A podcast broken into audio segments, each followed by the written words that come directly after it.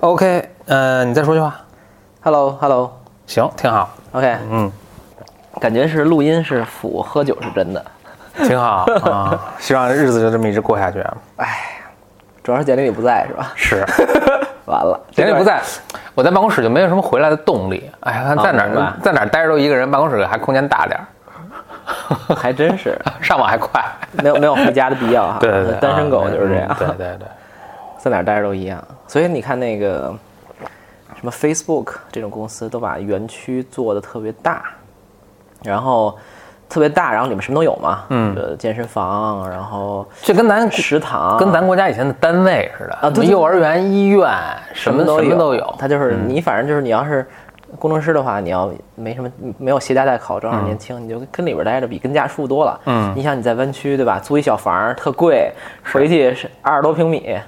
然后那个在公在办公室，哇塞，那是空调，吃的嗯是还有人喝的按摩，有人给你做饭按摩应有尽有，啊，还有人能给洗你做澡干洗，就给你洗衣服，什么都有。哎，所以来吧。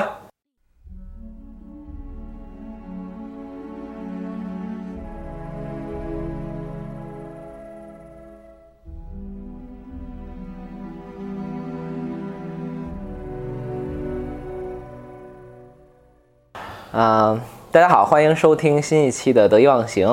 我是张小雨啊、我我是峰哥和峰，大家好。然后又又看来有呀，又又来找何鹏了。 对， 一般就是我们不知道聊什么的时候，就找何峰救场的感觉。嗯啊，也不是啦，因为今天那个啊、我跟何峰包括简经理最最近都在聊天嘛，然后我们就看到这个。呃 AlphaGo 和柯洁下棋的这个事儿，然后我们就一直在聊这个事情，然后我觉得这个事情对我的触动还挺大的嗯，啊、今愿天闻其详。对对对，今天就想聊聊这件事儿。然后，不过今天就是我跟峰哥两个人，那简历里正好不在，那个串门呃出出没有在北京是吧？啊没有在北京，所以呃，峰哥属于今天是孤家寡人，所以我对对们对，就成终于成一家之主了， 只剩一个人的事儿。终于我说了算了啊！你说了算了，啊，垃圾不用倒 了，垃圾你看那垃圾那边一筐垃圾好哦平时都要是那 个啊，简历里都有什么干倒啊，就嗯好还不错哈。啊还是有没有怀念那个 Bachelor 的感觉？就是呃，这是另一个话题了。不过当然就是 啊，也还挺想他的啊，是吧啊，哎呀简历如果你在听的话啊，哎呀，秀恩爱，猝不及防，这段剪了。嗯 OK，对我今天就想，其实本来啊、我做这个播客之前，我也跟自己说过一个很大的原则，就是我们尽量不是不尽量，呃，可能大家也能感受到，包括我自己微博啊什么之类，我就很少说特别热点的话题，这是我给自己提的一个要求，就我不想说热点话题，我想说一些经得起时间考呃时间考验的东西吧。但是呃，柯洁和这个 AlphaGo 下棋这件事儿，我还是特别想破例说一说，或者说我们肯定也会聊，我们也不会聊特别时下的一些什么很热门的一些什么话题，就更多的是我们想。呃，说说我们对这件事的一些感受吧。嗯，刚才我来，啊，就我说我说这个事儿对我触动很大，就是啊，我实际上看到那个那天柯洁下完棋，然后他自己呃下到一半儿应该是他自己哭了一会特儿，别激动啊，是啊，哭了一会儿，然后后来有细节描述说，在什么那个大板子后边待了二十分钟就，是是是，呃那什么，然后我刚才看到这张照片，我都哭了，就在正好在一辆车里回家，嗯然后我就看，然后我就看那张图，我就觉得悲从中来，你知道吧？就是啊、呃就我我虽然那时那个时刻并不知道柯洁是具体为什么哭，但我相信，对吧？他肯定是有很多东西触动到了他，或者是他觉得跟这个呃接近神的对手下棋是一件特别。别扭，或者说说不出的一种感觉的事情，或者是他对自己毕生的一个信仰。我相信围棋已经是他的信仰了，对吧？嗯，追求的毕生追求的事业和信仰，呃，不能说出现动摇，但是被被颠覆了，或者说被这肯定是一个是怎么说存存在主义的一个考验了，就是那我到底要我干嘛做什么呢？对啊，对我干做这干嘛呢？已经都完美了。我记得那个柯洁好像赛后是采访的时候，他就说这个就就觉得呃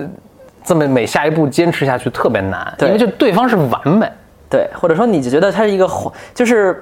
你是一个宏大的、巨大的力量，你就像一个孙猴子在那个如来佛的什啊么手掌，就是你怎么着逃不脱。对方是完美，你这这这没实在没有什么可玩的了， 就是这个。对对对，只能坚持。嗯，而且我觉得特别有对比的就是他们他们那个照相嘛，就是他那个对面是那个黄博士，就 AlphaGo 那个团队的一个人。对，这个人本身当然是一个计算机博士，但他也是个业余围棋高手。是但特别逗的是他他是面无表情，对，而且这过程中这个不吃不喝，他连水都不喝，嗯就真的有点那个像个机器人那样的是是感觉。是是所以我其实一直还挺感兴趣，就是当他看到他对面的柯洁，世界第一。才十九岁，teenager，跟咱们上次说那 个盖亚老师是，然后在这样的就承受不住这个压力，都会这个哭了的啊，break down 的这种情况，他内心是怎样一个感受？我觉得很难说，因为哦你想，他第一是人，会会不会动容？你说？肯定会啊，但是他不可能说，哎呀，我安慰你，就他那个位置也不可能去安慰他，嗯或者也不是不是不不应该这么做吧？呃，而且这个东西是他有贡献一起做出来的，是对吧？嗯，可能就是他的目标。其实他，我想他参与这个项目的一大目标就是显然就是我就是所以，所以当嗯时赛后我觉得特别有意思，我就看了那条新闻，最后赛后说说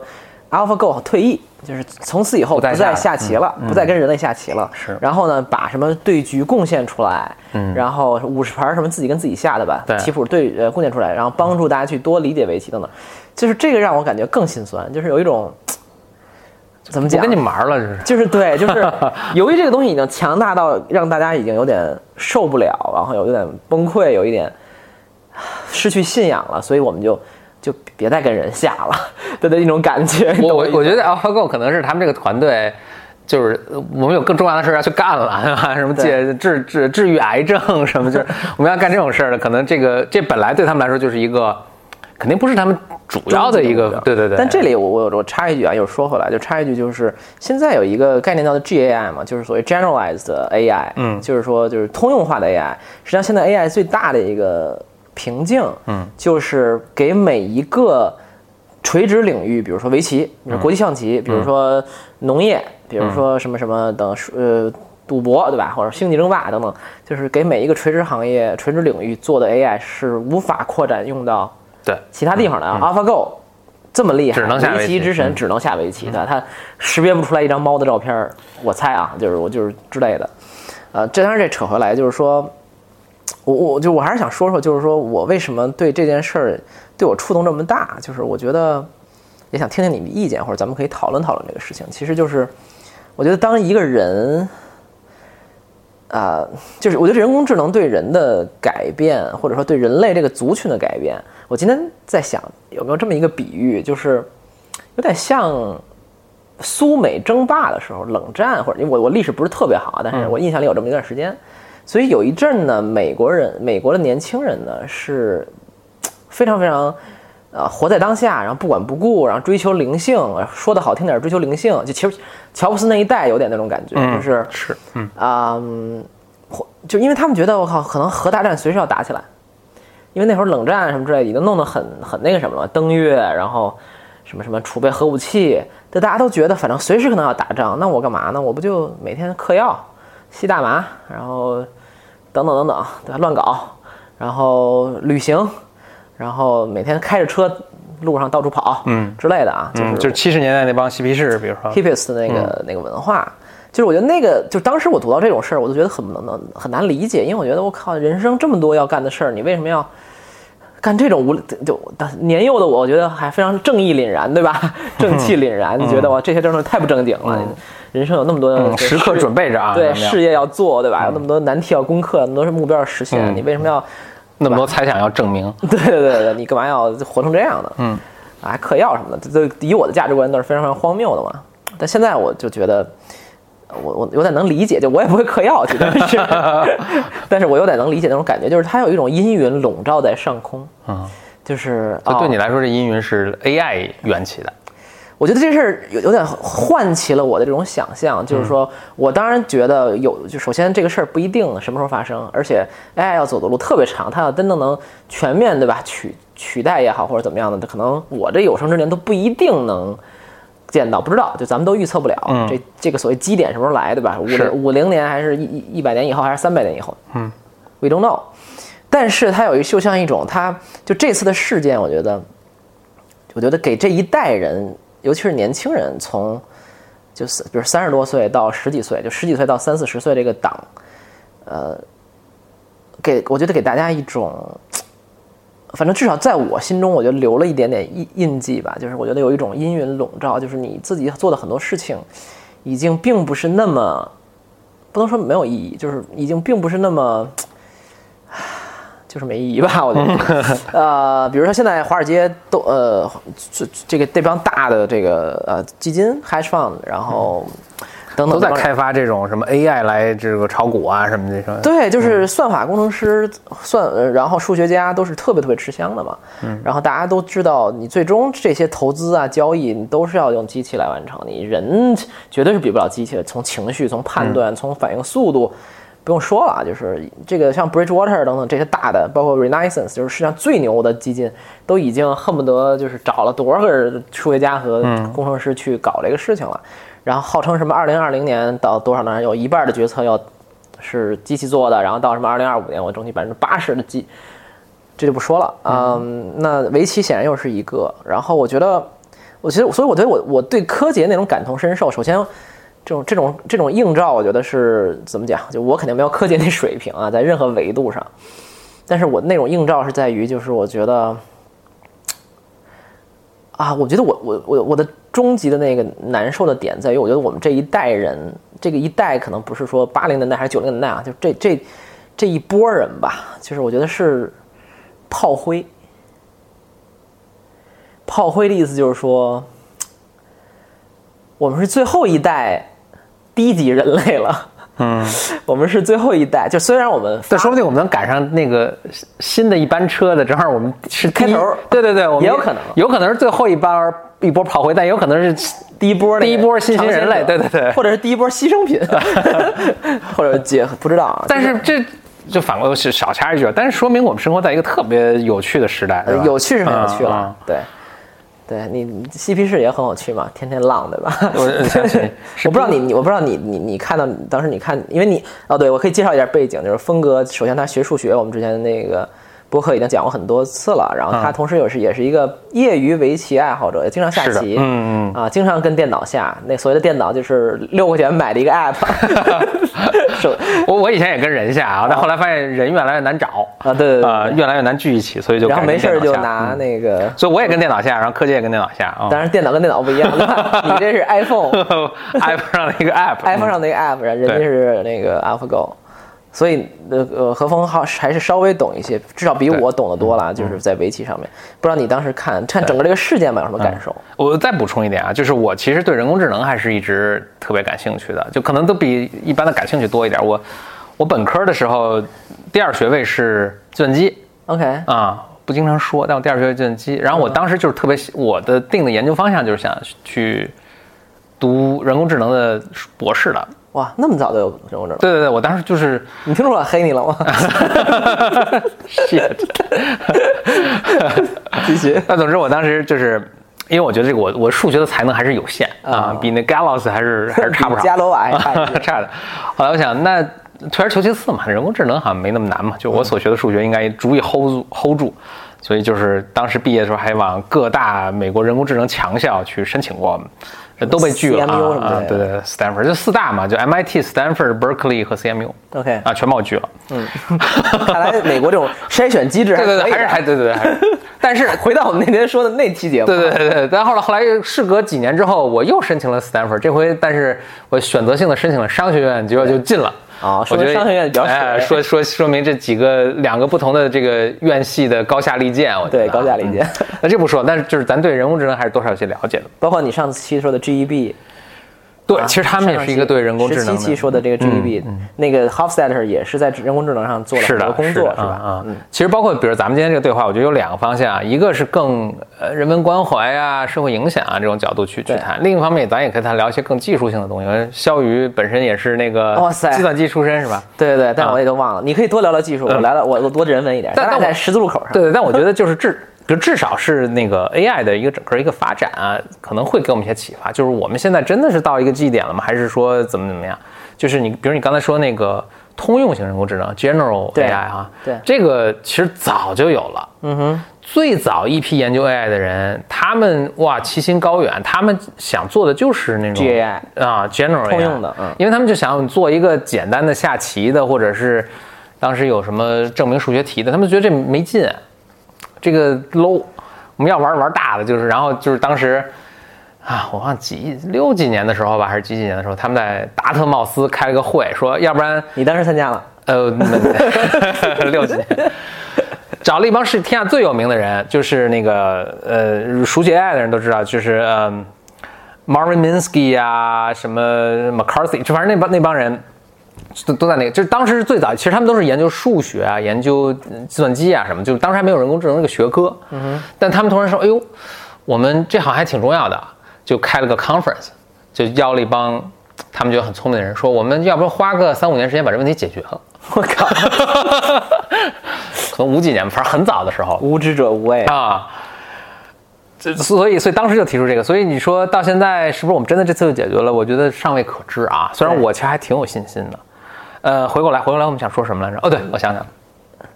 我我我觉得是是有这个感觉的，就是你说大家突然就觉得自己做事情没意义啊，就比如咱们也都创业嘛，至少嗯对对我这边还在创业嘛。有时候人在想，就是说，哎，比如说现在新一代年轻人想创业的话，他可能得选择一下哈。他说我不能创一个说，比如过了五年时间之后，这个我现在创业的这个东西就就被取代了啊，不就存在不了存不需要你了。对 irre- irrelevant，对吧？嗯比如很多行业可能都会这样，就是包括你可能不即使不创业的话，你选一个职业，嗯，你你你当一些比如律师，嗯，这很有可能就就会有问题，或者你当那个什么。呃，财务分析师，嗯，反正说会计会计嗯对对，或者这这很真的很有可能就被就被取代，或者一些呃医生某些医生的岗位，嗯，可能就是就是要被取代了，嗯，所以我觉得是有这种或者说惶不惑的不说的那么惶恐的感激觉进，就是不一定被取代，但是你可能学的旧有的那些知识体系就已经不太 work 了，或者说，比如说原来你要学这些东西，你作为一个医生要学这些东西，后来发现哎不用了，这部分被机器取代了，你需要的是哎学这个怎么跟机器交互，对你学的是这个怎么从机器上能获取更多的就好像我信息学然后了很多再来心算，后来发现哇，计算器都把这些解决了。对对对对对对，就你你有可能医生还会很长时间存在，但是。呃，可能机器很长时间就是来辅助医生做决策、做诊断，是但是你学的那个套内容，嗯，会有一些变 化你。可能觉得你百分之八十觉得东西都是没没什么关系，没用，不嗯重要对，然后可能我想简单说一下 AI 历史啊，就从嗯刚才说啊，就是太好了呃 Minsky 那帮人。Minsky 后来是在 MIT 做教授，都是泰斗。我当时什么还想什么套套词套套词，对，嗯，AI 就经历了好几轮儿，每一轮儿大家都会说来了，哦，AI 是 AI 是一个不断重复的，就是大家老搞笑哎说跟是， VR 什么一样，对，就是什么啊九十年，就大家都觉得啊，VR 这这什么元年，什么一啊五还是一六年，其实九十年代都玩过啊，两轮现在好了像最近又来过一轮，然后现在好像又不太说不太又不说说呀，了又不对说了嗯不知道这东西，所以就是。它每过个十年，大家都会说，或者每过个二十年，大家都会说哦，人工智能时代要来临了。所以这个历史上出现过很多什么所谓的什么专家系统，你可能听说过。然后那个最近火的这个 neural network，这个叫什么神经元神网经络，网络嗯其实以前也火过，对，但是都无疾而终。很早大家都想就想 mimic，就是就想模仿或者说模拟这个大脑的那个运作方式嘛，是，嗯，对，嗯。然后，那最近一轮火是，反正几个几个方向有突破了，一个是电脑的计算能力有很大的突破，对另外就是我们数据的收集现在有比以前量大了很多，海量的海量的数据对有，还有就是那个深度学习吧，对对，就深度学习，它呃后面可能就是有有这三点在推动它，使它使这 neural network。当时 neural network 刚被推出的时候啊，就小火了一阵儿嘛。嗯。结果那个 Marvin Minsky 就是我我老说的这个人，这他写过什么？哎，就不说他写什么，反正就就这个人极聪明，而且这个是在 AI 这个人工智能学界是个大泰斗。他还专门写了一篇文章，什么论证说，OK，有些有些这个 function function 这种函数，有嗯些函数是这个 neural network 是永远无法去模拟或者去去实现的。就他从他从这个逻辑上证明这个啊，对，证明写了不就可是达啊，就老一老一代老一代那帮人全是数学 家，是吧对对对，结果就把结果一下把这个 neural network 这种就研究方向打入冷宫，就是就是也没有没有这个呃那个 funding 没有资金去投入去支持着你去做这方面研究了。大家知道这个科学的研究都是。这帮教授写这个 proposal，写这个自己研究方向，然后问什么国，呃比如在美国吧，很多都是问国家，呃像政府要钱啊，嗯或者像那些大的这个，呃，比如像苹果啊什么，就是或者什么大科技公司在啊科技公司啊或者基金会要钱。但是因为有这篇论文出文章出来，然后大家就觉得这个方向是毫无希望，所以就是几十年长达几十年的时间，这个都根本没有人去研究这个。冷却了。我记得很清楚，因为我是你看九十年代上大学嘛，我们当时大家都觉得这是一个死胡同，就是你去，因为你考研究生的或者你去读博士的时候，你要选，你要大概对这方向有，没有人选这个， 因为觉得这是一个就很很傻 Dead 逼 end 很傻逼的方向，对对对，好想，唯一这个星星火种不灭的时候，就是好像在加拿大。这个有这个加拿大国这个这个国家嘛，嗯这个出了一些钱养了那么几个教授，就现在现在这几个教授就火了之后全去美国去了，一个去了什么 Facebook，有人去 CMU，反正就是也啊好没几个 在家，好还有一个还留在家白的。眼狼，哎呀，对，呃，呃总之吧，就是嗯、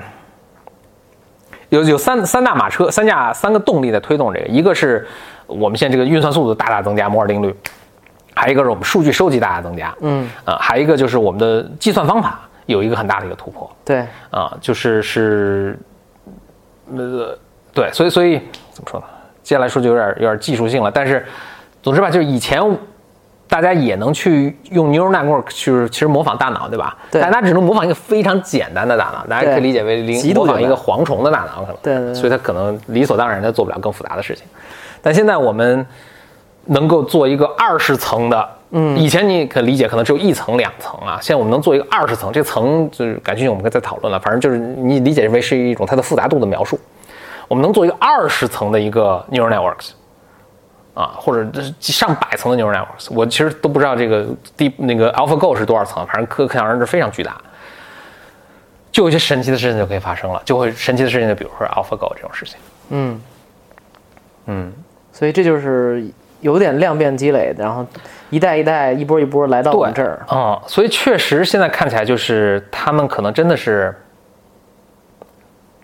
general AI 啊，是一个不是那么遥不遥不 general AI 又称为 strong AI，就嗯 OK 强人工智能。嗯强人工智能，强人工智能就是，嗯，所谓 domain transfer 的，就是我在这儿学的这个东西，其实就我能解决这一类的问题，对我能我能治癌症，同时我还能下围棋呃呃下围棋，我还能上街，还能买菜或者能做饭，做饭是件非常复杂的事儿，我觉得我觉得比下围棋复杂多了，能我能我能去去做饭。他们，我记得现在说有一个有点技术性的东西，但是我觉得跟我们的这个整个讨论是有关系的，就是说我们这能不能被取代啊？就是你看啊，就是就是我在想这个问题是是当时下李世石的时候，我才开始琢磨这个事儿。你说阿巴就狗是跟李世石去对对年的对，那这个是去年的决那啊对那对决，呃，就是比如说，如果五十年后有人又重新听到这个播客啊，我们今年是公元二零一七年，对，对，发生一件重要的事儿，就是 人工智能下。 你看，如下果一个如果围棋如果第一人你是那个二零六七年的听众，对然后你可能已经一半儿是这个电脑了啊 听听我们这个就可以可当，能你就是电脑在 听这对个，对对，你可以重新考古。 对可以拿我拿我们当这个历历史历史播客来听，有 时有时候这这插一句，有时候我我老想，我们做的我们现在做的这些播客啊，什么对这种内容啊，这都是未来考古学家的研究资料啊。肯定是啊肯定是呃，说回就是李世石当时下的时候，我觉得特别逗的是，大家就看着 AlphaGo 的这些行为啊，这些招法啊就很难用人的语言去理解描述。嗯哼，呃，你你不下围棋啊，但是你听一些围棋上的术语，对你是肯定可以听懂的。是比如说，经常用数据说这块棋很薄，嗯或者这块棋很厚对，或者尖啊，哈 这这那个都是更形象的。但我说一些更稍微更抽象，说这块棋很薄薄弱的薄啊，对，厚是厚实的厚，，对你立刻就能想象出我在说什么，大概。是虽然你这是不懂围棋，然后我可以说一些更抽象的，我说这块棋有点非常灵动，嗯嗯嗯嗯，或者我说这块棋非常，嗯。稳重啊，对对对，对当然，但稳重确实不是一个术语，但是我就是大概是这对这种方向，或者这块儿，比如说子力强，嗯呃，这块儿子力弱，这块儿要被围攻，这块儿你听啊，这些全都是什么？来自于我们在这个 physical world 这个现实世界中，甚至很多是就是直接是战场上的一些比喻。对我就在想，围棋这棋本身被发明出来，可能当时就是人类就是啊去模拟战争的一种一种做法哈。嗯，象棋可能更明显，围棋我觉得也也是这样。而我们去下围棋的时候，我们把他的这些概念抽象。我其实当时下围棋的时候，就是因为我是基本上自学的嘛，所以就是他说的很多术语我是特别不理解，我说为什么这么叫？但我后来逐渐理解了，就是其实一个子一个子，就是人在理解周围一切事物的时候，都是有一种这 AI，这可能也是 AI 发明的词，叫做 chunking。什么叫 chunking 呢？就是呃，你比如人每每时每刻只能记七个事儿吧，这个咱们都知道啊。对那你怎么能记得更多的事儿呢？你怎么记呢？你是把一些概念打包成，比如说这本来三个概念，但它们经常重复出现，我就对把它打包成一个概念。对我其实就记这一个事儿就行了。是所以我其实我这个七个事儿，但每个事儿是个很复杂的概念。对，这样我能同时记的概念就多了。围棋也是，它一个子一个子，我很难去分析每一个子它跟周围所有子的关系，它的效力什么。所以我最后就是，比如说，哎，这是一块棋，嗯，其实这是个非常复杂的概念，而且我觉得 AlphaGo 是没有这个概念的，就是对，那这个子为什么跟它旁边这个子是一块棋？在什么情况下它们就不是一块棋？什么情况下是两块棋呢？ 嗯，这个人是有一个感 sense 的，对对，而且其实老师也不用教你，嗯你慢慢慢慢下多了，你听大家周围用这个词，你自己就感觉说，哦，这其实是两块棋啊，这是一块棋，这是啊，就是我能就理就是解你你那这是一个小分队，一是个吧小一个一个一个一个小组一个 pattern，他们是同进同退的，对他们是同生共死的，，对，这非常有趣，就是这些这是一些甚对至人类来说，人类孩子学学棋的孩子来说，不需要教，他慢慢自己就领悟到的一些概念，对，甚至有一有，我相信是有局部最优算法的，嗯就是说这一块棋长成这样，那你就这么下，嗯，叫那棋形啊，棋啊，对对对就对背背棋谱，就对对对是经过多年人类的摸索，就长这样的，你就这么下，已经被验证是最优的，嗯对对你对，就别废话了，啊就别就对是对，局部叫定式，比如说局部定式啊对对对对对，对呃，这这些概念我们可以继续继续往下揪啊，但是总之就是你慢慢慢慢就就就就培育出了这种对棋的这种理解这种概念，而这人之间互相用这种概念去。交流，交流是非常非常自然的。嗯，就是首先这是一个很高效的，就是我不用跟你说这个子跟这个子这个子，我不跟你说八十个子或者对十五个子，我跟你说这一块棋这一片你立刻就理解了，这一块棋同生共死，同进共退。嗯，他们怎么怎么样，他们子力搭配是不是合理，对吧？而人类这些概念全部是共通的，就是你中国人跟日本人、中国人跟韩国人、跟美国人，我们都是用这种术语来沟通的。嗯，就是这个术语，它的是非常非常扎根于我们现实生活中的种种体验的。和经验，对，对，就我们打仗啊，或者我们对厚薄都是有理解。其实这都是是比喻啊，你说是棋怎么能说厚呢？这是对没有任何意义的。对那你能理解厚，它没有什么缺陷啊。是它这个可能笨重一点，但是你你你打不倒它呀，你比较踏实啊你脑中甚至想起一个中世纪的一个重铠的一个一个武士，而不是一个各种轻功的一个对章子怡，对吧？ 但灵动的时候，你就会想说，以及他忍们者带来的优势和劣势，你都非常轻易的就理解。是这是人是不可避免的要这么要从这个角度去理解下围棋，因为你你就没法一个子一个子去理解，你只能对把它们 chunking 在一起，把它们集合在一起。这个棋盘是三块棋，所以你看，我就是发现，哦，看 AlphaGo 的时候，它特别有趣的是，呃，就他们不是把自己 AlphaGo 对弈的棋给那个放出来了吗？嗯，他们经常是棋盘上有什么十几块棋都不死不活绞杀在一起，明白，就以我们人去看，我们都很难，就说不知这道在一干片棋，嘛对对对，你就这完全跟我们思维是柯洁和那个那个他们的第二盘，第二盘就是这样的，就是属于那种叫我们我看那四个字，我觉得特别牛，叫全局战争，对的，就不在那个小 total war， 全局战争，就是你每一个地儿都在发生，但是你对都在 happening happen a lot of a lot of things going on，对吧？但是同时又都没有结束，就是但这个东西就是我这是这是人类无法理，我觉得是人类无法理解的，就是就是你因为你下出什么棋，其实跟你脑中是，嗯，怎么说呢？就是咱们用一个电脑术语，数据结构啊，嗯。就是你会把这个围棋的目前这个局盘的形式提炼出来，变成一种数据结构。你这个数你变成一个 model，这个对 model 的同时，你会省去一些信息，保留对一些信息。对你基于这个下出来的棋和 AlphaGo，AlphaGo 我怀疑是它没建不建模型的，它也不损失任何信息。嗯，你下出来的棋是完全不一样的，所以 AlphaGo 会下出那种全局混战，我全局可能就一块棋，他可能便利一遍，然后就 对，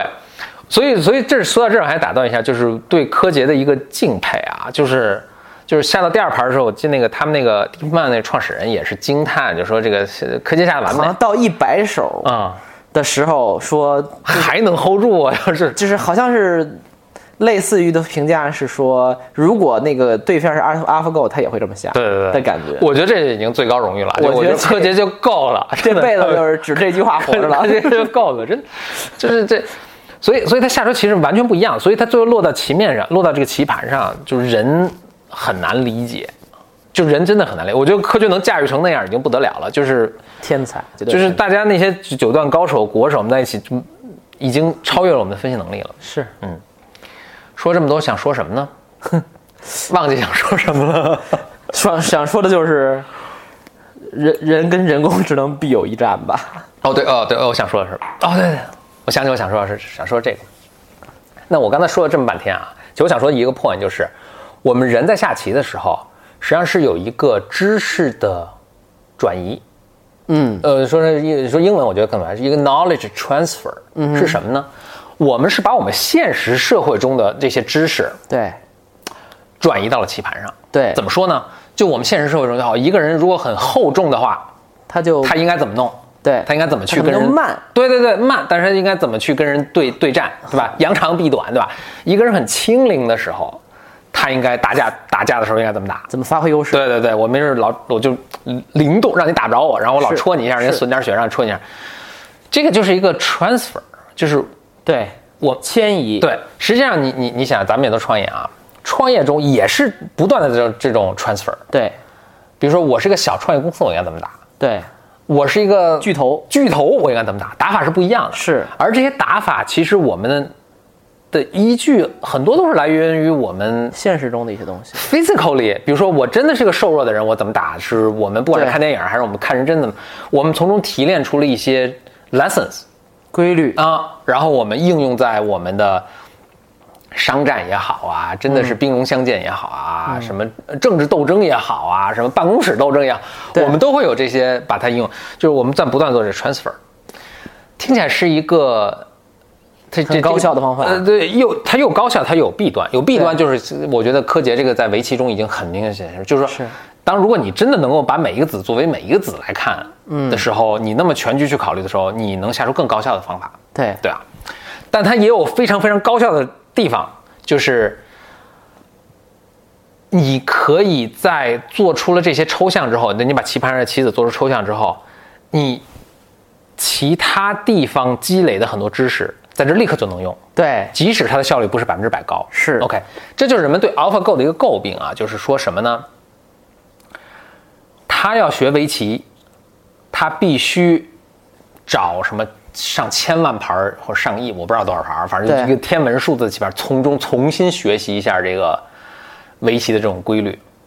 而他不能够说，比如说我 AlphaGo，因为以前他们这个同样的程序玩了很多其他的电子游戏啊， ，OK，我说从那里面我抽象出来的知识，我一点都用不上。对而你想，人肯定是不自觉不自觉的会把其他的东西来抽象出来嘛是所以他就说，人其实不是需不是不需要大数据去学习，人是人比电脑的一个特别极大的优势，人是一个小数据立刻就能学会了。对很多事儿，比如说那个很显而易见的事儿，比如火炉子一烫，你摸一下，你摸一次，你最多摸一次，你这辈子再也都不会摸。 是但是啊按按 AlphaGo 那种学习方法，可能摸两千万次的时候，我操，果然是上。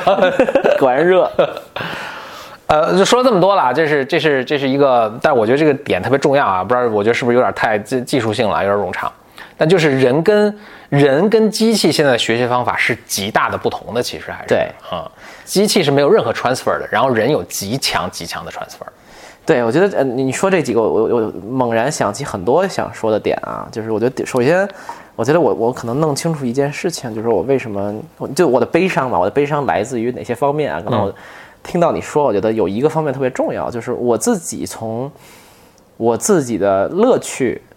啊、学习方法、认知世界的角度，我都特别从小，这个真真的是从小，或者说很长时间以很长一段时间以来吧，就我就特别喜欢做一件事，就是迁移和比较。嗯比如说我上期播客，实际上我讲，我上来讲了一个物理学的故事。嗯，后来我又讲艺术史，嗯然后我又讲心理学，嗯，然后最后我说，哎，这三件事是有这三共件事通的嗯嗯，一件事儿，嗯，就当每次我在生活中也好，在任何的场合，就是你能做出这种连接和比迁移，我觉得特别开心。嗯，就是你觉得啊、因为其实本质上是这样的，就是我们生来生下来，就首先很快就很会知道，我们是学习不了这个世上所有的知识的。嗯，所以如果假设说你想学习尽可能多的知识，那你就要做迁移，对吧？理论上，如果你是一个，所以比如说，比如比如吴清源这种大师，对吧？我相信这种人，就是你在围棋上走到那个一个巅峰，你对这个世界整个运行的规律你是心中有数的。嗯，他不只就是你，你不只是懂围棋，其实你是求道，嗯，你是懂得了一些真理，嗯，我觉得这才是。我觉得至少对我，在我的价值观里，这才是学习很多东西的一个终极的目的嘛，就是你是掌握一个东西，你不是为了做饭做顿饭吃了就完了，你是在这个中求道，然后嗯你明白哦，原来创作一盘菜跟写一篇文章，嗯，跟治这理个国家、管一公司、管理公都是司对对对其实都是非常相通的。是的当然可能你的性格未必就是你就厨师未必能创业，嗯但是你能明白哦，我掌握了这个世界上一些规律，对对吧？，是治大国如烹小鲜嘛。我记得你有一次说的是打网球，对其实里面有很多东西是是也是求道的过程嘛，对都是你是嗯修炼，你练练剑道，对吧？你泡茶，你打球，你做饭，其实都是一样的嘛。我觉得这个也是我自己追求的一个东西。但是你刚才一说，我突然发现，就是你追这种迁移方式，就是为什么我们这么做呢？是因为我们大脑有限，我们就受局限，对，就是由于你没有大数据我处们理，没有别的选 择。对，就是由于你没有大数据所谓大数据的处理能力，所以你才沾沾自喜于你看，我有一种迁移性的学习能力，就是我觉得小我小时候觉得那些我特别骄傲的东西，不只是我自己啊，就是从人类比较骄傲的东西，人的学习能力啊、比喻能力啊、迁移能力啊等等等等，在那个强大的技术能力前面，就是你知道吗？灰飞烟灭。这个当然可能也不仅仅说我们计算能力有限，也是因为我们在漫长进化中，其实我们很多情况下是要非常快的学，就是时间上的压力可能比这个计算对，量就是还那个老老虎来了，赶更，快你要很快的学会。对然后所以所以没有机会给你这么大数据慢慢学。所以刚才你说，就比如说人类的这个思维模式跟比如说 AlphaGo 也好，或者人工智能思维模式完全不一样。啊、我就想起就我们其实我们这个播客也好吧，生活中经常说探讨过很多次了，就是比如之前看那个《降临》那个电影嘛，就是假设我们把 AlphaGo 写成另一种生物，或者是外星人，就是外星人的思维方式跟我们的思维方式是完全不一样的。是就比如说我我们说一句话，对吧？之嗯前我播客也讲过，我们说一句话，我们想的是啊，我们先有一个概念，然后我们开始用词来组织，然后我们这个词会先后的，对吧？呃，出现一个顺序，然后最后组成一句话。对对对但可能比如《降临》里边那个 外星人，他上来就是全部都是一块儿的，就所有信息都在那儿了。你你都甚至不用走那么远。我今天我今听了听了另一个另一个播客节目啊，他就说，他是个心理学家，他研究他说那些不识字的人，嗯其实他大脑的组织跟我们是完全不一样的。 ，OK，你想想也是，是对吧？就这而而而且我觉得不管悲哀也好，或者是什么，咱们可能都不太认识什么不识。就咱们国家这个识字率也百分之八九十以上了，对吧？对就对是你你周围可能都不没有什没有么不什么识字所谓的文盲所以你都不知道，你真的去跟，你都没有机会去看一下，说他们跟你沟通的这个到底不一样在什么地方。对所以这个人就是当时去研究那些，他也好像研究是那个呃美洲印第安的这个原原住民，嗯，然后还有一些老人是不识字的，所以他去跟他们沟通，他会发现非常奇怪，就是其实是其实是不同，就整个整个看世界的方式就是完全不一样你。说到这个，我又想起那个，我我原来在家就就就是我原来在投行做过嘛，然后啊最是最不用小声吧，在大声说。 就是世界上最好投行啊高盛嗯的二把手叫嗯 Garen Cohen，嗯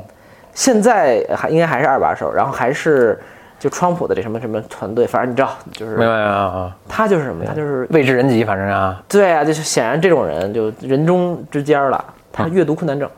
那他不识字嗯 dyslexia，对啊 dyslexia，啊嗯，他好像不太就是读一般的东西比一般人慢五还是十倍，反正就是是是或者就是几乎不那什么。嗯，就是对于他这种人来讲，我记得好像后来有一本书还是一篇文章有提到过，就是说他把这个变成一个优势，因为是的，嗯，就是你你当你不是用文字来感知很多东西的时候，你的大脑的结构和你判断和你那种直觉性思维完全嗯不一是样。嗯跟我们这种对吧书呆子是特别好像有不一样很多很多，就说到 dyslexia，其实有好几个好几个段落 dyslexia 是阅读困难症，阅读困难症。对我，想说一下，好好好好多有名的人、很成功的人就是 dyslexia。那个汤姆克鲁斯是啊，所以他没法读那个 剧本啊，你很难想。而而且呃说回来，就有后来我还想，就是因为你无法理解这个是到底是怎么样一个状况啊。有人专门写了一个程序，嗯，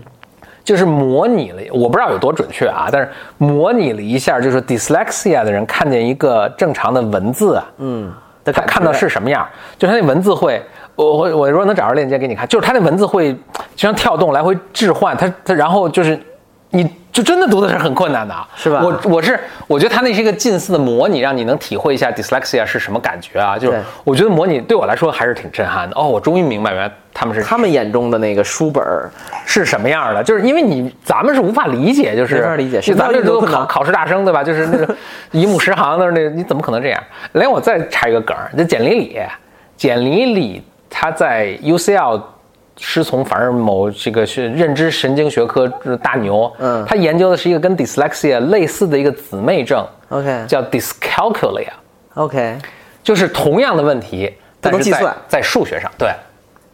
啊，很神奇吧？这个很有意思哎，很神奇。就是不就是没法计算的人，对他对数字是没有概念。就你说，三加五你比如说，呃，比如咱们到一个，嗯、到一广场上一看，广场上这么多人，嗯，比如我问你说这有多少人，你你估测一下，对就是你肯定也不会特别准。你比如说三百、五百，但你不会说三个人，嗯对你也不会说八十亿。对因为这明显就是不嗯对对嘛，对吧？但是那种他们就会说，呃，呃两个， 对对对，或者八十万，就是 就是那种，就是二跟八十万，他们是没有没有概概念念的，就我们也是无法想象的呢，无法想象无 法简历也专门研究这个，后来呢，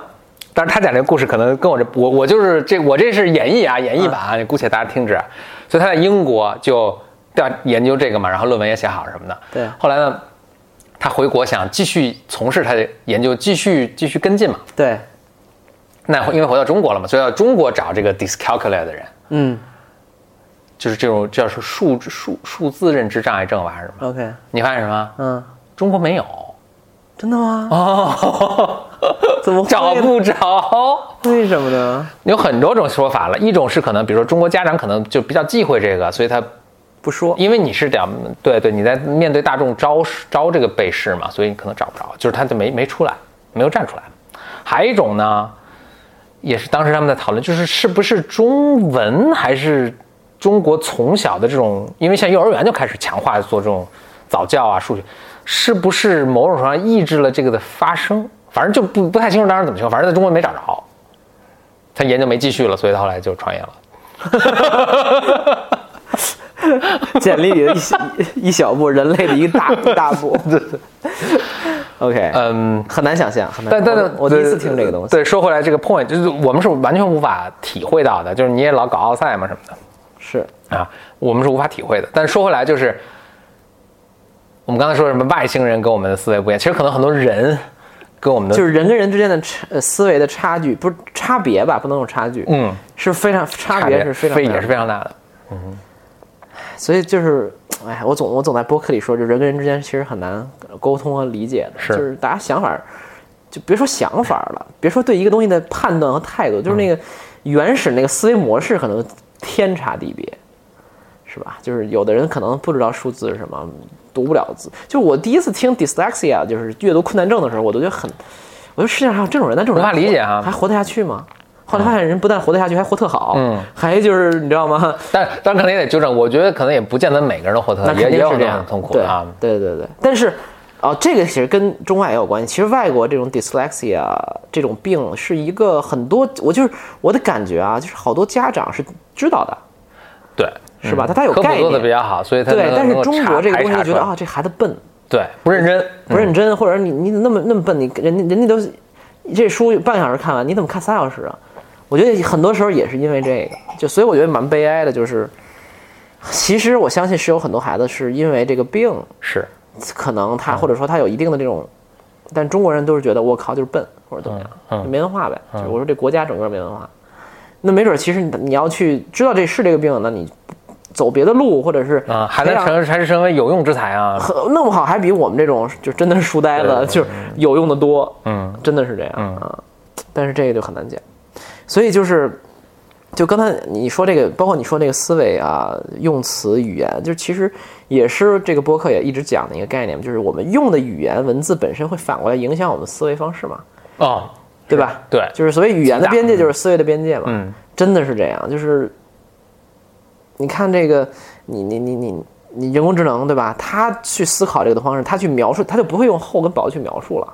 我们一旦进入这种东西的时候，我我们去这么描述的时候，我们做这件事情的时候，已经在帮助我们形成某种思维，在做这个事情了。就这可能再往回套一点，就是我们之所以会用厚跟薄这些概念去描述这些事儿，或者什么强弱呀、什么围攻啊，就因为这些概念是你在下围棋之前你已经有这些概念了，对，所以这你可以理解为一个个小工具啊。嗯，所以当你去碰到一个新的情况的时候，这可以是下围棋，可以是你创业做了公你司，就开始套了。呃，可以进你，比如说你对你进了一个新的办公室，对吧？对，你面对这个新的一个环情情况的时候，你就是用你以前已有的这些工具啊，这些我都已经就开发的特别好的工具，我去套这个情况。对，呃，我觉得其实真正有趣的是，往往你还套的八九不离十。嗯， 这个是挺有，但肯，呃我能想象，可能有时候可能也也都套歪了啊。但是我我我这这里我必须要黑一个，比如说什么时候就是套歪了，那就是星座，比如 说。啊，就比如说，由于有些人呢，我靠，要不要黑？我相信 我们，我们这个听众中是会不会有很多还挺喜欢这个的？我我相信肯定有，但是啊啊我什么时候在意过这个呀？啊对吧行啊哦就是比如星座这种东西，就是在我看来就是一种，当你对人不真正不懂得怎么分类和理解，和对人的复杂性没有认识的时候，你的头脑开始偷懒了，嗯，然后你就自动把这个七十亿个人，然后。每个摊儿分六亿，对吧？然后 你就就开始纳入概括，嗯然后你干到一个人说哦金牛座，哦天蝎座，然后就去用套这个东西。本质上，我觉得你知道，就是是就像你说的这个情况，就是我们遇到一个新的事情，我们就 insecure，就是我们觉得一个新东西特难受，让我嗯我必须得给纳入我现有的认知框架里，是，不是？这也是因为就是因为我们这样也现这现样有的也这样也快，就是你有锤子，你看什么都像钉子嘛，就对一个道理。对就是你现有的这些解决问题的框架，以前也屡试不爽。对那我现在碰到一个新的环境，我就先拿这个试嘛。对。然后我这嗯就是那星座，我觉得就是一种非常扯的、糟糕的嗯，认知框架。好多价值判断，好多价值判断啊。啊、就就要就要判断， 做我自己节目又不收钱，对吧？啊、但是话说回来，我觉得啊，就是这又扯远了。但是我觉得还是那句话，就是我对任何事情的态度都是一样的，就是比如说我当我不了解这个事情的能时候呢，我是不愿意去说它这个东西一定糟糕的。所以呢，后来我就研究了一下星座，我就对，第一我自己研究一下，第二呢，我不去直接说你啊，你你你说星座你是很糟糕的这个判断，嗯嗯我跟他说，哎，你知道 Stephen Forrest 是谁吗？嗯，他说啊，我说好，那你没有资格，谁呀、啊我也不知道。对你肯定 不星座大 师嘛，就是占星学入门的一个嗯就是大师嗯，写过一本书对吧？就是 星座界的这个呃李世石。没有，那倒不至于。类似于就是星座界的，就是基基基础吧，就是你、嗯你想学所谓，咱不说星座啊，占星术啊，嗯，你想学占星术，你总要看过这个书吧？就是如果你的认知只停留在对吧，哎，你连这个人都没听说过，那就咱就别聊了。你这么说固然对啊，但我有时候在想，这是不是我们也以我们的长处攻别人的短处？像你我的长处就是看书能读书，然后能掉书袋儿，然后很多大名词这个从嘴里说。也许人家这个圈子他不是通过这个去进阶的，哦，也可能是可能通通过自己悟性来进阶也有的。可能，比如说通过我坐在屋，然后月黑风高夜，对对对然对后，没有我在你你比如对对，你比如说你你去跟，你比如哲学家，你也是，哎，咱不能一上来就说，哎，你这你这个你你知道苏格拉底吗？你知道这个亚里士多德吗？你知道这个柏拉图吗？书都读过吗？倒背如流吗？人家可能不通过这，人家自己悟就也能到很高的境界。呃，我基本是 不不不不不同意的，因为我觉得就像我这个博客一贯说的，就是人类的学科发展到这么细分，已经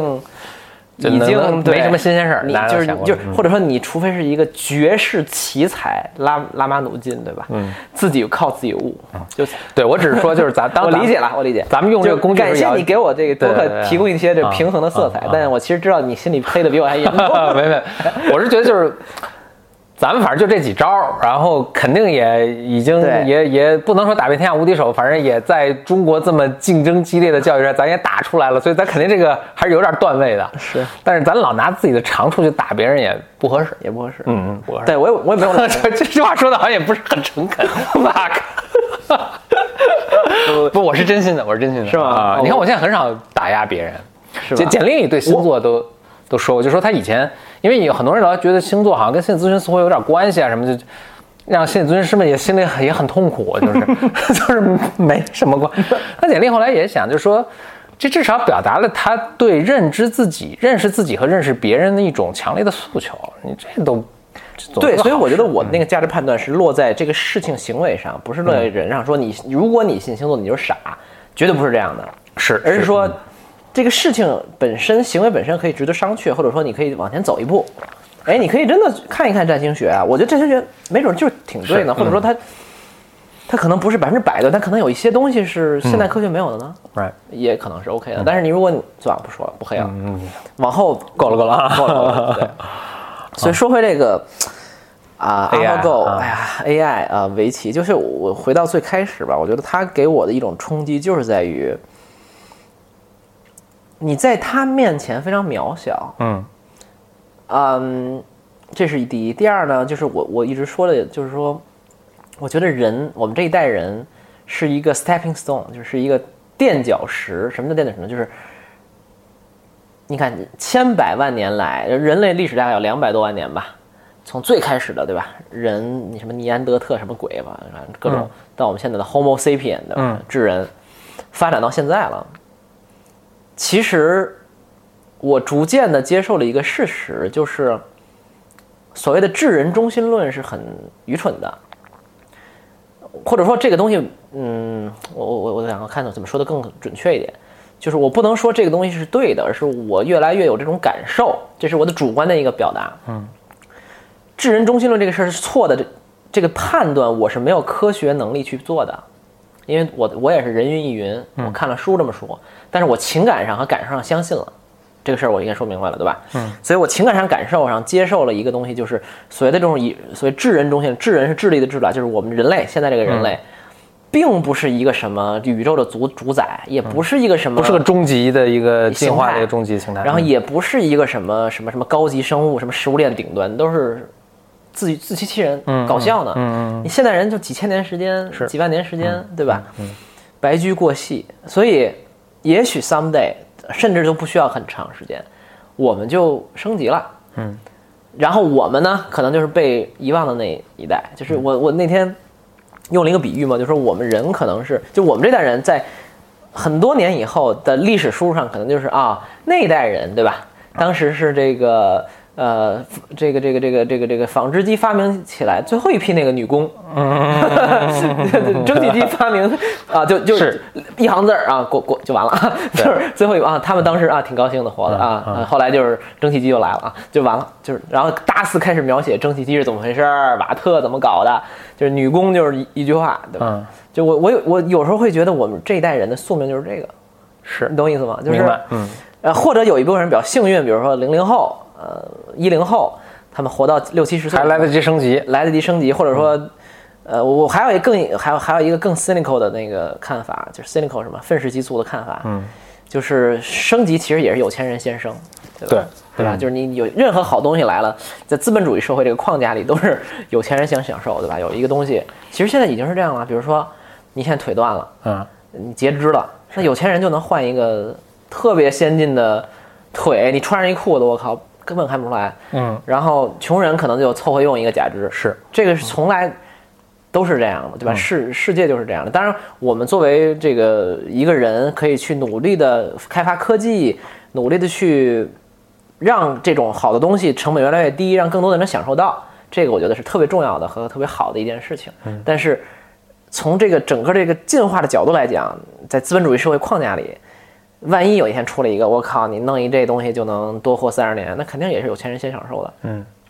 当然有一天可能人类就都享受了啊、因为就像可能也很快啊，可能你的看那话个就可能跟手机一样，迅速可能是对，第一辆汽车被发明到美国，人人都开车，这也没几十年的事儿啊福感谢福特呀。啊！是 啊，对感谢啊福特那可能有一个新的人工智能时代的福特出来对啊，，就我我不怀疑这个呀，就是或或者说我觉得就应该这么做，就技术的民主嗯化，而且是必然会发生的。对对对对，科技的民主化、技术的民主化都是特别特别好的事嗯情，对吧？我用的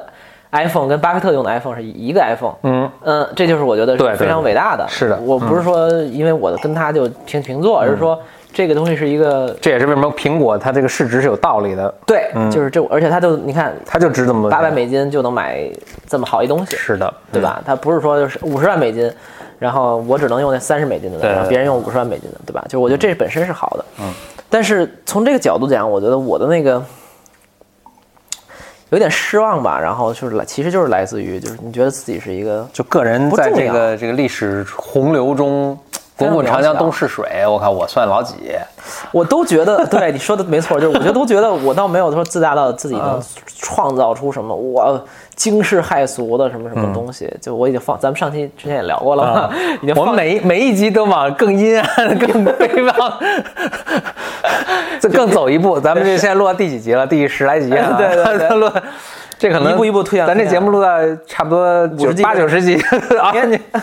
可打住了，不是可 对不是，杜了五十集应该组组这个集体聚会，哦大家死一起丧，对吧？嗯 没有了。所以就是，啊、就那个东西来自于就是就是就是悲从中来嘛，就是心里的悲凉。就是，那你说如果是这样的话，你这辈子图点啥呢？当然，你还是要有家庭，然后有爱的人等等，这个我觉得很也很重要。嗯， 我已经做到了啊。嗯对，就你谢也谢大很幸家，谢福谢了。大家。对对对嗯对，我看又又又晒。 但我的意思就是说，就是这些东西很重要，但是可能这最后啊，就成为唯一重要的东西了。就就那真的那你做啥呢？嗯，你像柯洁也才十九岁嘛，那谈恋爱呗，就别就该下棋还下，反正人类估计能赢他的也很少。 这心而有心，切切不甘也啊。对，所以我特别啊、理解那种科技那种感受。当然，这种理解还是一种自我投射了啊。人家可能根本不是这么想的，人家想说：“我靠，怎么才下三盘儿？一盘十万美金，要下二十盘儿就好了。对人家下完三十万美金到手 了，这人家想说：“怎么不为什么不多下几盘儿呢？”开玩笑。嗯。但是就是这种自我投射，就是说，你觉得，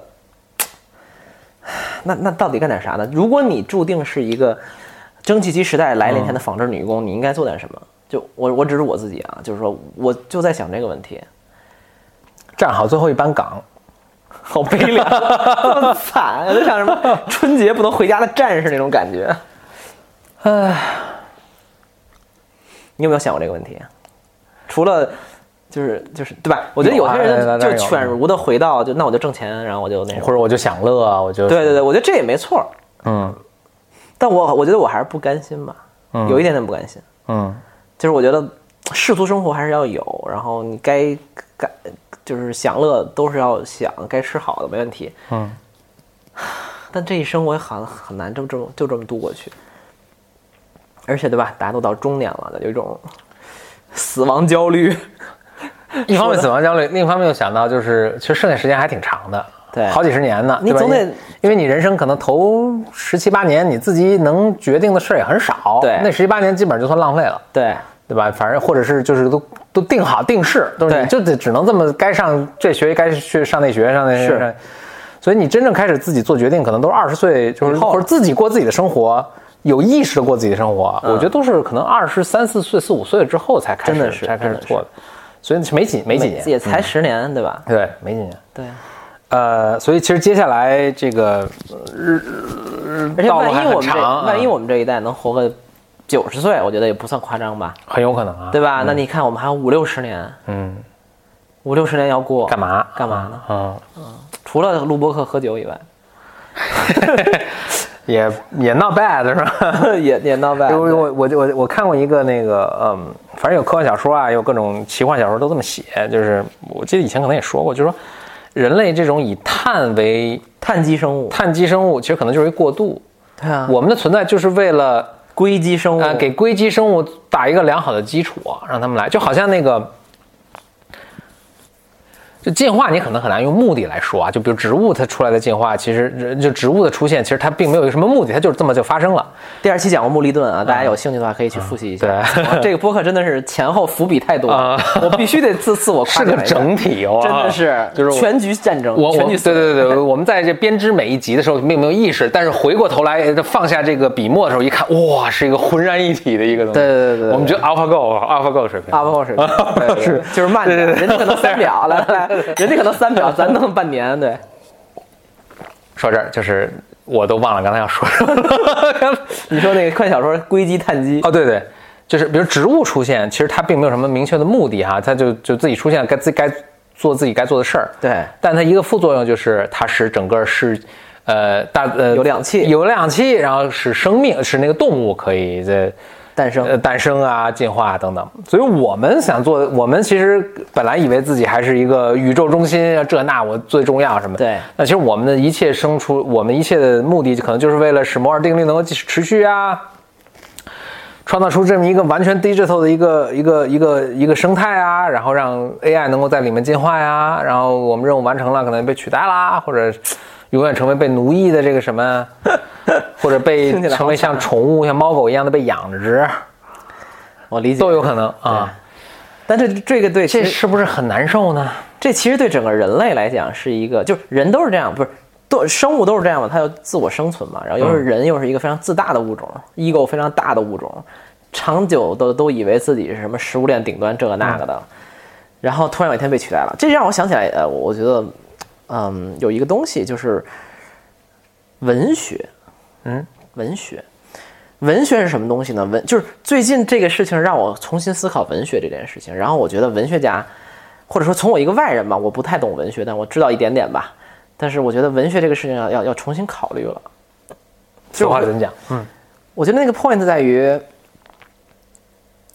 我首首先必须要说，我是非常认可和喜欢和觉得文学家啊，等等写写作的人是特别特别厉害的。但同时，整个文学这个学科有一个局限性，嗯就是文学以往大家都说它是描写人性的，嗯，大什么甭管是金庸还是经典《红楼梦》啊，大仲马什么什么什么悲惨世界，对吧？嗯，这些鸿篇巨著也好，或者特别牛莫言、墨本文学奖，我们都在描写人性。以前这是一句褒奖，嗯因为没有什么比人性再高了。啊嗯，你描写人性就是非常伟大，太伟大了。你想，我们看个《百年孤独》，激激动死了；嗯看个金庸小说就不行了都。哦怎么一个百年孤独，一个只有小说？金庸我就是 我心目中的经 典，就也没看过什么经典文学，你知道吧？嗯露馅儿露馅儿。对对 对对，嗯就是明白明白。电影对吧？你这看就是能能够描述出来至高的一个追求了，没有比这更高的了。嗯对啊，你你看个电影，我靠，这么多经典电影、艺术片儿什么这那，你都觉得哇，这种对人性的描写简直是妙到毫巅啊，或者是极其。但你现在发现，哎，这事儿不重要了。嗯，这就就是这就是大刘说的那个，就刘慈欣说的那个，他说就是他这个词是中性的，就是说他说文学是一个自恋的，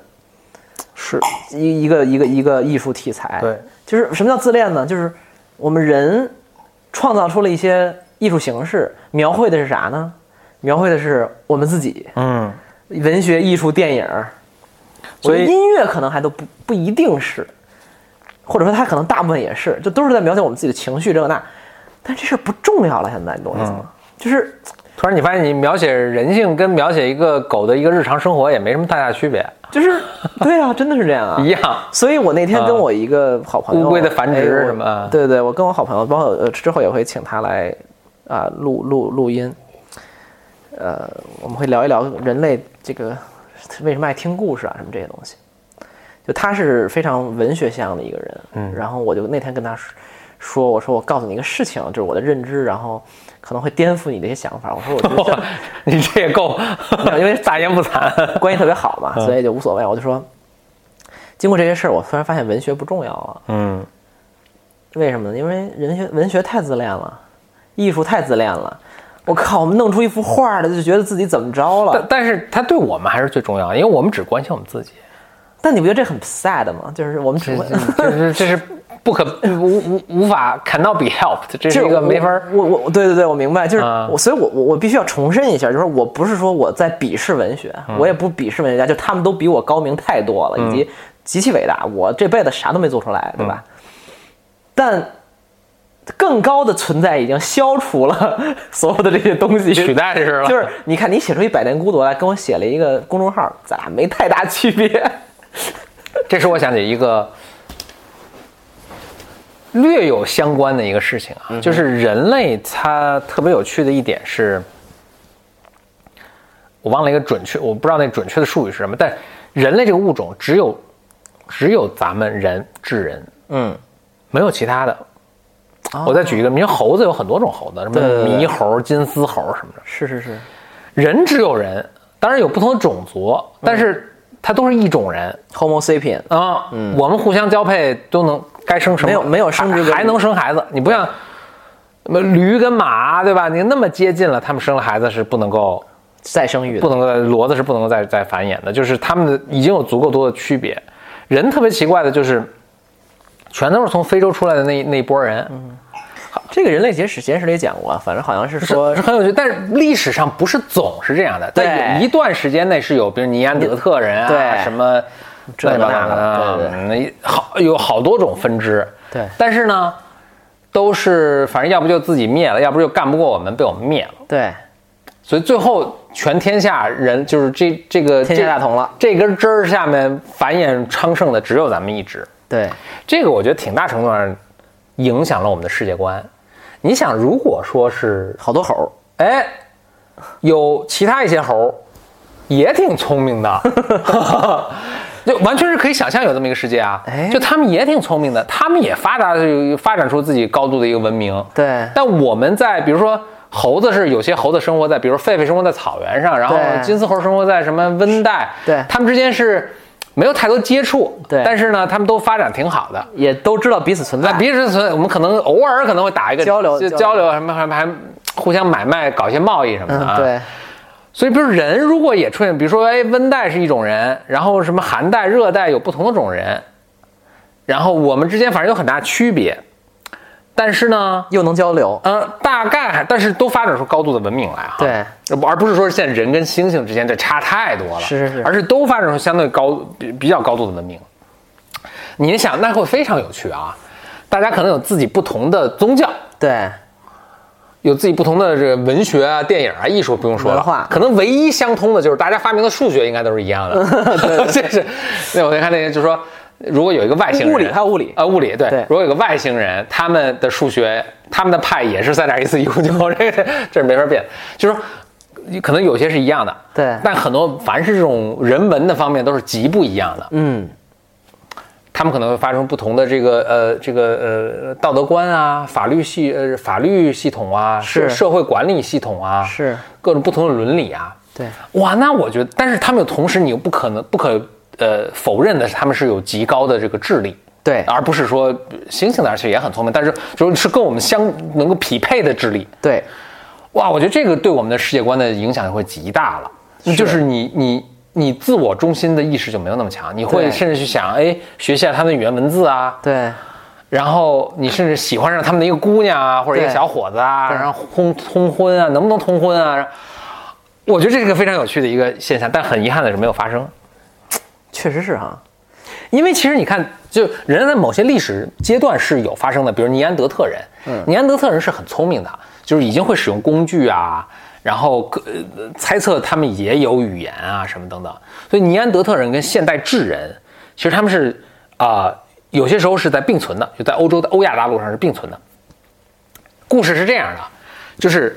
人、猴、猿在非洲进化、进化、进化下，大概不是数百万年前出来了一波人，嗯，这波人就弥漫到世界各个地方了。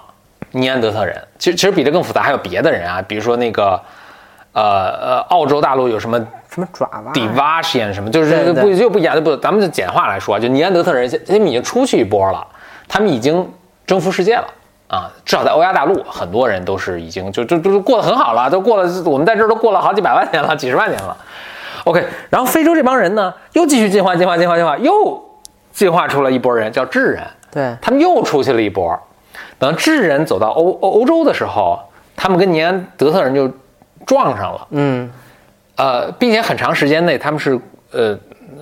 共处在一个地方。嗯那之间有很多竞争啊什么，我相信他们之间是有些交流的。那时候智人可能心心里有些非常奇怪的一些呃心理活动啊。是但最后智人是基本上是把尼安德特人全干掉了，呃，甚至他们有考古发现，就是，呃，真的是智人杀了尼安德特人，是吃他们啊，对对对就是就是就是这是很激烈的，是有战，争的啊，导致最后就是智人就是一家独大，把所有尼安德特人啊什么其他人，但呃而且他们还发现智人跟尼安德特人实际上是有通婚的，就是嗯我们的基因中可能有百分之三到百分之五是是尼安德特人的基因，就是欧欧亚大陆上的，好像是有对是就是尼安德特人的基因，就是他们其实有通婚的，就是甚至就可能这女姑娘非爱上了一个尼安德特小伙子，然后爹妈死活不 干，当初家门阿凡达的 故事什么 的那都有，可能可能都有，但是最终是，我不觉得是不知道是好还是不好，就是我们一家胜利了，嗯，现在全天下都只有咱们一家，这么想想也挺无聊的。啊，这是个挺有趣的事。我们当时为什么不给他们留一个种呢？我靠，你生存 起来你哪哪儿是个想那么多？会是到个时多么有趣的事到时候嗯情？人工智能也不会给咱们留 留的。我觉得是。所以尼安德就是我们现在的很多愁苦啊，或者这种迷茫，可能尼安德特人的尼安德特的最后一位诗人可能都有。是我才看，我靠，来了这么多智人，什么鬼？ 比我们聪明能干，又敏捷，又什么这样，姑娘比我们漂亮，小伙儿比我们呃比我们帅聪明啊。 然后我们现在逐渐，我们的地盘逐渐变缩小，然后他们动动不动洗劫我们一下，我们又死一半人什么的，然后最后剩没没就剩我们一部落，就剩我们这几个孤家寡人了。然后呢？ 这可能就是咱们，然后他们可能也录了一播客，然后吐了半天槽儿， 然后被干掉了。然后这博客找不着了，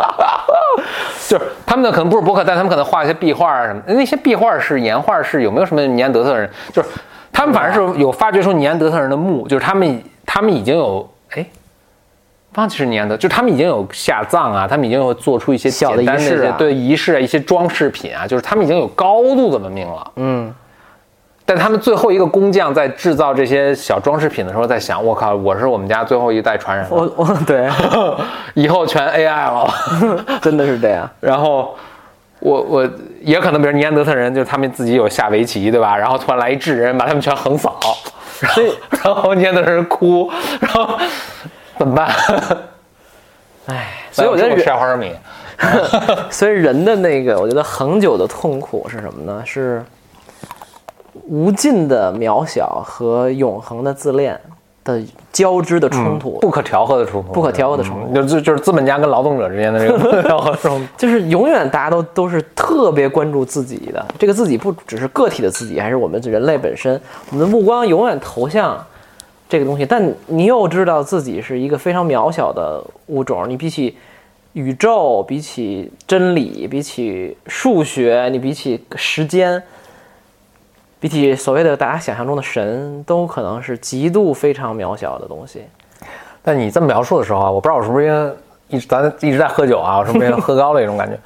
就是我突然觉得这是人类非常可爱和伟大的一点，就是其实你是一个肉身，对，你有极大的局限，你就活这么不到一百年，你你想就超越自己，你就对，你就这么多脑细胞，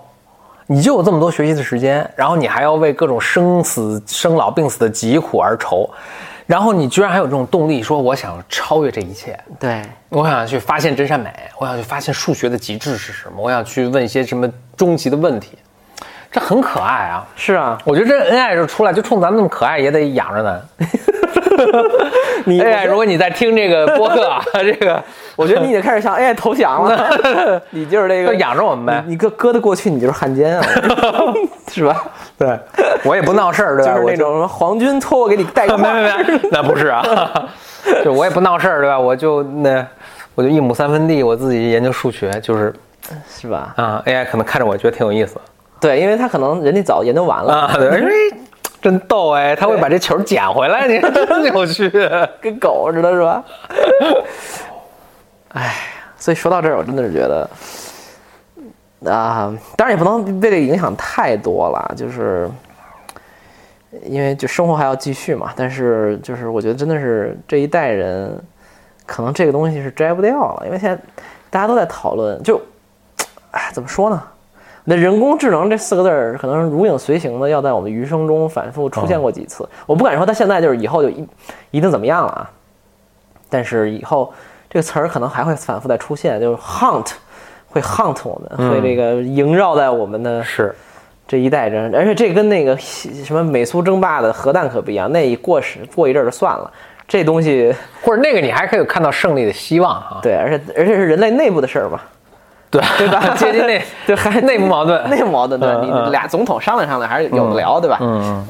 这这个你造出来，你可就控制不了它了。但另一方面，我也想，真是我们生活在一个多么呃幸运的时代啊！你比如你早生五十年，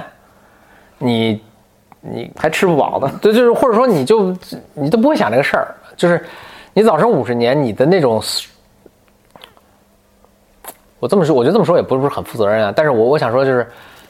呃就姑且我放纵一下说啊，就是你的那些 struggle 啊，你其实跟可能一千一千年前的人也没什么太大区别，对吧？我是升官加爵，我想怎么怎么样，嗯呃早生贵子，我想赚大钱。我就是可能我们现在是面临着一个这存在主义的这个危机，就是我们是被取代了，我们就是一个过渡品，而且可能在我们有生之年，这是会看到结果的。嗯，还挺激动的。我觉得冰心当年，冰心就是写《小桔灯》那个作家嗯，他说，你看冰心一百岁啊，就经历了，我不知道是从几个满时代清到 呃这国民国到呃新中国，冰心说，我们也是有幸生活在大时代。这可能不是每一个人都有这个机会说的啊，因为你、嗯清朝总共两百多年，你要是生活在中间儿，其实 没你事啊生在清朝，你死在清朝，就是对社会没有任何变化。对，我们现在生活在好家伙，你生在一个改革开放刚刚开始，对吧的一个时代，然后 我们死在可能在火星，然后在一个人工智能的整呃社会上，这种还挺震撼的，是，很幸运。其实是很幸运的，呃，可以见证很多很多变革，嗯，然后什么像伊朗马斯克这种人还在，我们这个时代的各个英雄，对吧？然后把咱们弄到火星上去啊，然后人工智能啊，等等等等。所以我觉得也可能就是不作死就不会死吧，咱们已经来到了一个大作的时代，开始各种折腾，对吧？嗯 不过回到一个更技术的一个点上，就是我我说那个，就是人工智能，因为它就是大家都说啊，人工智能啊，neural network 啊什么，跟人的思维很像，但其实就像我刚才描述，它它不能 transfer，所以其实它的这个思维或者它的这个智力的这个增长跟人类还是非常不一样的，还存在还是存在一种可能性，就这又是一个 fad，这就是一个阶段性的突破，但是无法生成那种咱们刚才说的那种 general AI 这种通用智能。所以可能过了二十年一看，咱们现在生活没有太大变化，就只是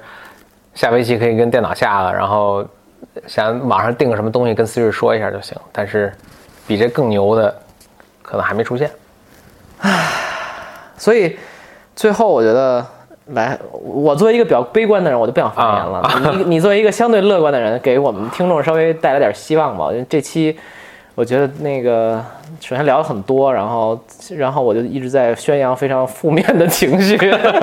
好几集了啊，最近都是这好样好几集都很最近丧，真是这最近最近怎么回事儿？最近、啊哎呀，你赶快给大家来点正能不量。知道不知道。你这可能得问简历里。对， 我得兼职 看兼职看咨询师。嗯嗯，对，咨询不能停。 呃，我想最后说什么呢？呃，我想可能说这么一点吧，就是说最后一个非常人性的一点啊，就是我以前有一朋友，他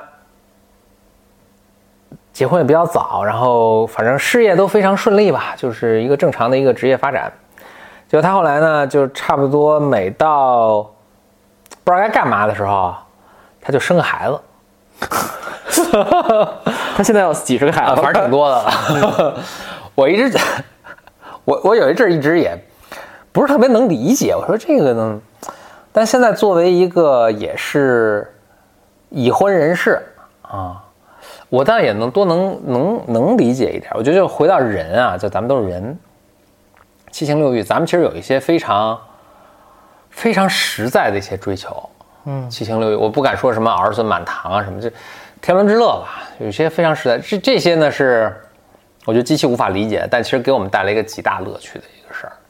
所以大家如果就是真的觉得生活挺悲哀啊，什么这那，人工智能觉得强大不可战胜啊，我觉得谈谈恋爱也挺好。怎么变 成怎么结束在这儿了？什么鬼？ 喝多了，喝多了，我觉得你喝多了啊，喝多了，嗯，呃，单身也挺好啊，我 那个没关系，没关系。对对，但享受生活，享受生活，对，我觉得其实就就呃，当然这个是半开玩笑了，但是其实我觉得，嗯，就像我我经常咱们咱们三个人在那个小群里会说的嘛，嗯就是还是要回到生活本身嘛，回到具体的生活，简林里经常把咱们活在往回当下往回拉，对，嗯，它起到一种主要是我，我觉得 抚慰抚慰我们的那个就飞了半天还要回到地上啊，还到回到电，回到回到生活本身吧。嗯啊，我我觉得我也尽量会去做这件事情。录播课也是一种生活，是回到生活本身嘛，就是我们你别你别说录播课，还是我现在最近就是人生中常发生的几件事中一个带来很大乐趣的一个事儿。真的是真的是、嗯我我觉得，第一创造是有快乐的，是第二就是它能督促你想很多问题，然后还能朋友在一起，对吧？聊聊天儿，然后还有读者哎会认可你，不是听众，嗯，会认可你，还是还是其实挺开心的。是，你们的 B N M 也要多那个坚持，嗯，现在每次我那个你们录一期，我一看那个时间，我都会攒着到最关键的时候听，一般是饭后，然后自己踱关。步关键的时刻就是饭后， 不，因为那是我的治愈时饭后刻，睡前，